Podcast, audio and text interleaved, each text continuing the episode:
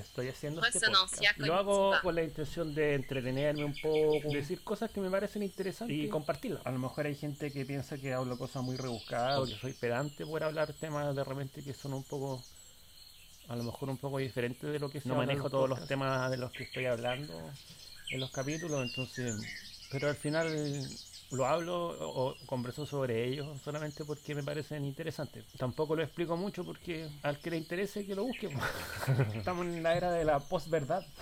Es como que no existe la verdad única, sino que cada uno tiene su verdad. Eso yo encuentro que es un desastre, pero eso es lo que nos tocó vivir.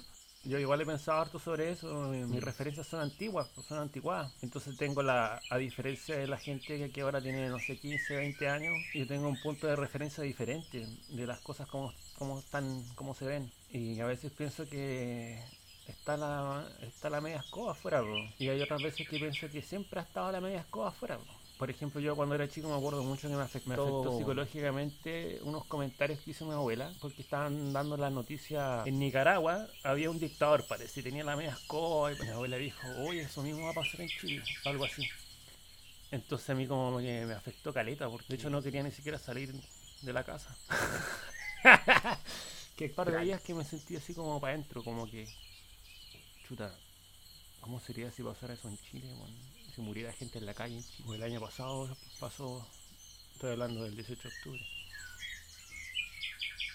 Y igual fue fuerte para mí el tema, porque esa vez, ah, me acuerdo para el toque que queda, estaba en la ligua, estaba Los maestros que trabajando trabajan en la empresa, entonces, estaban fumando un cigarro fuera de la- del hotel. En la puerta del hotel. Por suerte no hubieron golpes ni patadas, pero fue muy violento, muy violento. A mí me afectó profundamente. Yo esa vez lo, lo grabé. No, lo grabé y lo subí a Facebook. Y salió una persona a defender el actuar de los carabineros y dijo, ah, seguramente eran extremistas que estaban preparando bombas y por eso los carabineros los no habíamos llegado a la faena hacía media hora al hotel, entonces respondí y le expliqué, y, ah, me dijo, no, seguramente había alguna razón y por eso... Entonces, eso tiene un poco que ver con la posverdad, que al final cada uno se queda con su verdad y no, en realidad no escucha al, al- al otro, como Pues que cada uno se cree que es el centro del universo.